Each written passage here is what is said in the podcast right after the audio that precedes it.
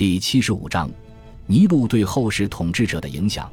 这种皇权的新境界，并非只是由后人推测所得，而这种境界也不会止步于尼禄。皇权对于尼禄来说，只是达成自己喜好、爱好以及职业规划的一个工具。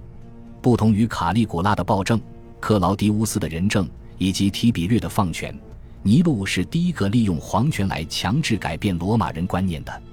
演员与歌手两个最低贱的行业与皇权相结合。无疑是皇权的一个新的境界，也是新的边界。尼禄甚至自己都曾感慨：从没有任何一个皇帝像我一样如此知晓权力。史学家玛丽比尔德也曾评价尼禄，称他给罗马皇权创造了一个大大的新概念。这新的境界、新的概念又是什么呢？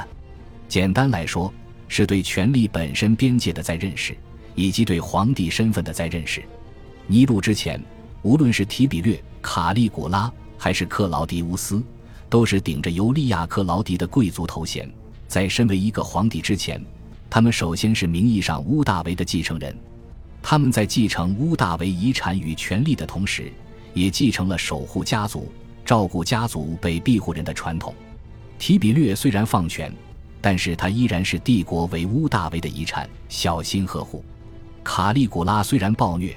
他依然秉持着贵族的高傲与身段，迫害元老院，恰恰是因为他不耻与元老院为伍。克劳迪乌斯对元老院的宽容与让步，也皆是为了效仿乌大维的以退为进。而尼禄则不同于这些所有的皇帝。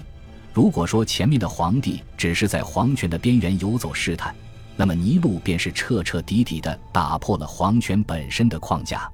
他虽然身居皇位。但是却自比歌手、演员，他也不像卡利古拉一样会想方设法地保障自己的权利，打压元老院。在他眼中，元老院不过是阻挠他滥权的障碍。他享受着受人民爱戴的感觉，享受着观众的欢呼与掌声，这是他认为最真实的权力根基。皇位本身不过是一个权力的外衣，包裹之下的尼禄并不具备任何政治传统。世俗以及家族的束缚，做到了真正意义上的为所欲为。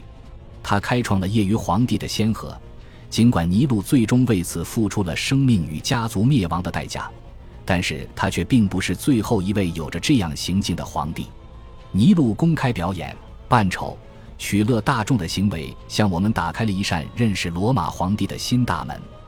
尼禄并不代表所有的罗马皇帝，但他却是罗马皇帝的代表之一。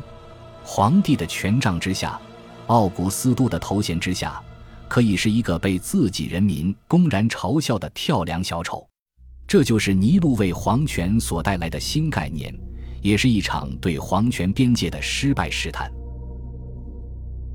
感谢您的收听，喜欢别忘了订阅加关注，主页有更多精彩内容。